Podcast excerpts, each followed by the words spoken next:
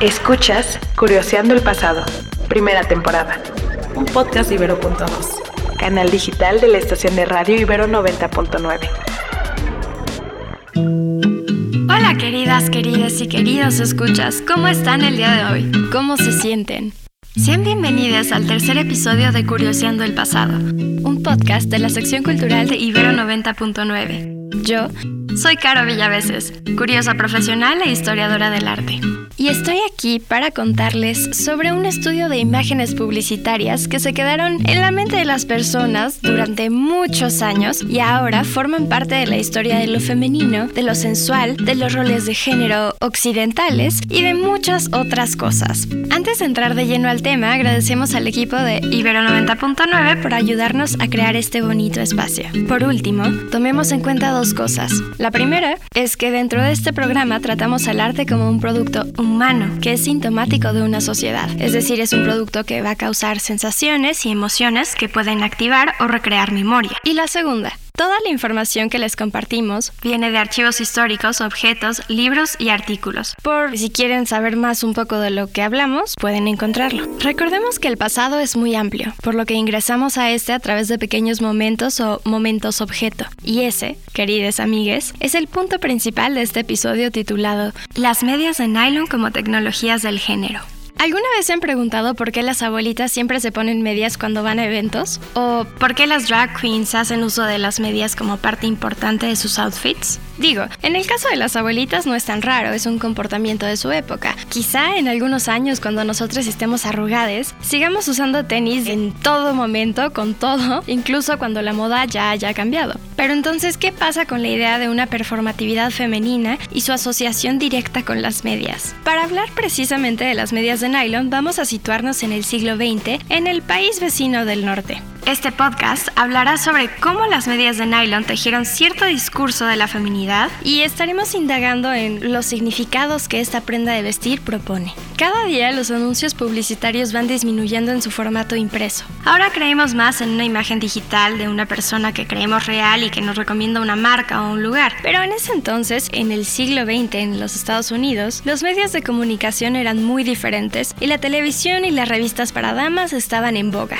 Les aseguro que si por casualidades del destino se llegan a encontrar con una de estas revistas o algún spot publicitario, podrán encontrarse con imágenes que cuentan secretos de tiempos pasados. Porque vamos, la publicidad no solo invita a consumir, sino que también nos cuenta un discurso omnisciente de lo que es importante para la sociedad que la va a consumir. Nada, absolutamente nada en este tipo de imágenes es mera casualidad. Viajemos pues a 1939. Mientras del otro lado del mundo Europa ya había entrado en la Segunda Guerra Mundial, en ese mismo año en los Estados Unidos organizaron dos ferias del mundo para presentar los mejores avances tecnológicos y su lema era Construyendo el mundo del mañana. Qué futurista sigue sonando eso, ¿no creen? Siento que es un título que seguro siguen utilizando en varios eventos en este año. En fin, fue en una de esas ferias de Nueva York donde la empresa DuPont presentó las medias de nylon al mundo. Estas nuevas medias eran el sustituto perfecto para las medias que ya existían, que estaban hechas de seda y provenían principalmente de Japón, quienes importaban tres cuartos de su producción a los Estados Unidos.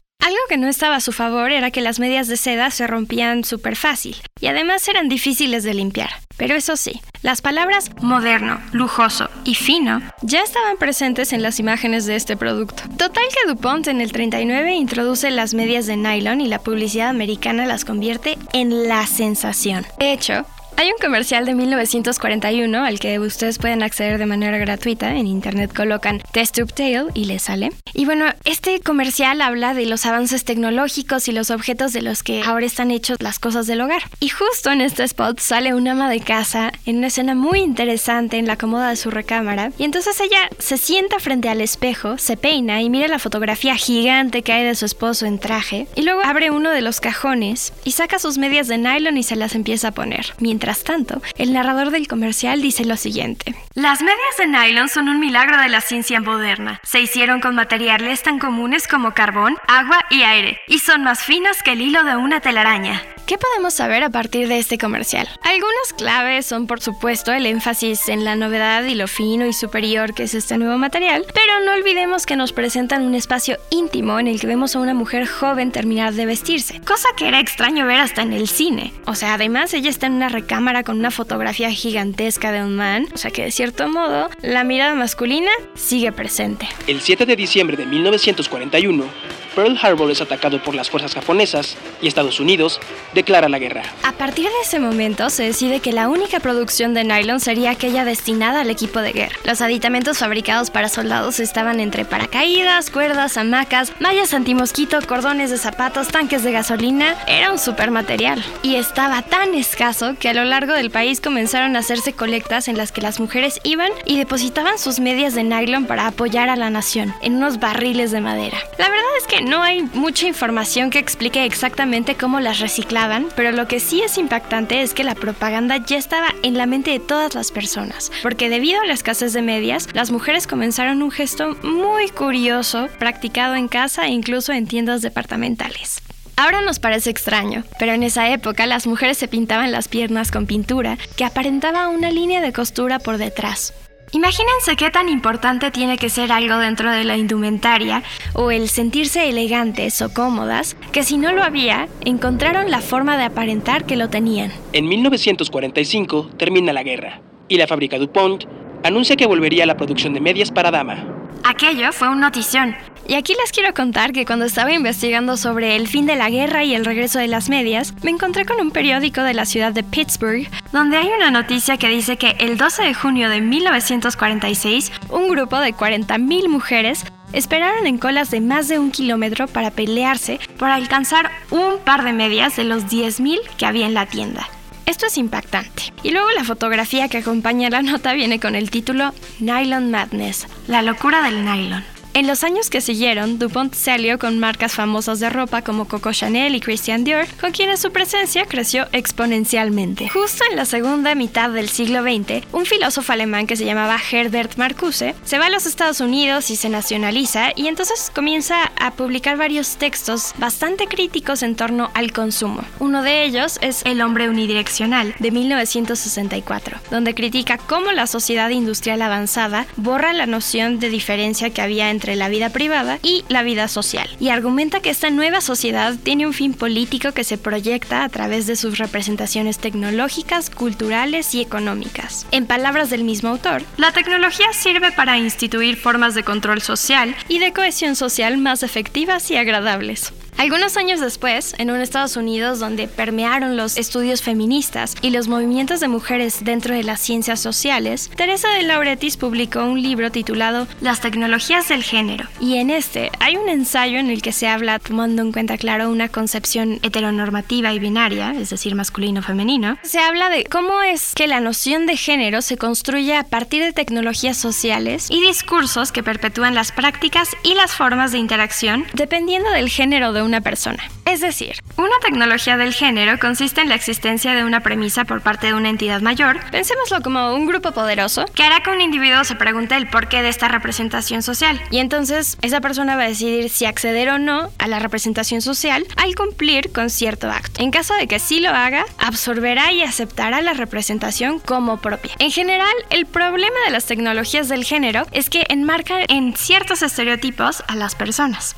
Si aplicamos la teoría de Lauretis y su definición de las tecnologías del género en el caso de las medias de nylon, el problema estaba en que se enmarcaba las mujeres bajo la idea de que existía un solo tipo de mujer moderna y elegante que estaba destinada a verse bien para agradar a la mirada masculina. Pero además, no solo accedían a este discurso y sistema representativo por medio de lo que les dictaba la publicidad y la sociedad, sino que en el momento en que ellas consumían el producto y lo vestían, se convencían de que les agradaba. Entonces también se asumían y representaban bajo esas ideas. Revisar anuncios publicitarios de Pantimedia se volvió uno de mis pasatiempos de investigación más interesantes. Y ahora mismo les podría explicar unos 15 o 20 más, pero la verdad es que con estas claves no necesitan de mi ayuda para darse cuenta de que en la mayoría de las representaciones de las mujeres con medias de nylon en la publicidad norteamericana del siglo XX, las mujeres nunca se logran emancipar de un rol normado por el patriarcado. Hay anuncios muy incómodos donde incluso el nombre y el eslogan de la marca evocan que los hombres prefieren tal marca de medias y muestran a mujeres en la calle, andando en bici o en restaurantes con hombres mirándoles directamente y lascivamente a las piernas. Hay anuncios en los que se habla de cómo las medias son una segunda piel invisible, otros donde se hace énfasis en lo que se debe ocultar o no del cuerpo.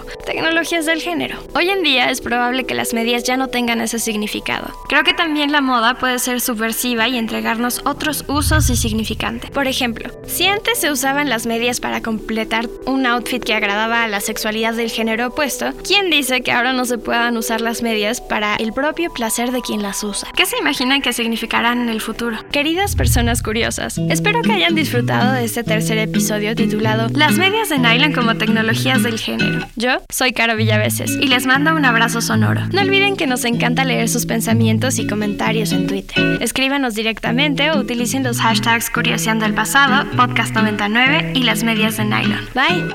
Escuchaste Curioseando el Pasado, primera temporada. Disponible en plataformas de audio y en el sitio ibero99.fm. Necesitamos que pongas esto en tu imaginación. Una TikToker en Monterrey perfora un garrafoncito con un tenedor. Esto para que cuando lo voltee, se puedan lavar las manos usando la menor agua posible. En algunos barrios de Nuevo León llegaron a pasar más de 50 días sin poder abrir la llave del agua. Eso sí que está más feo.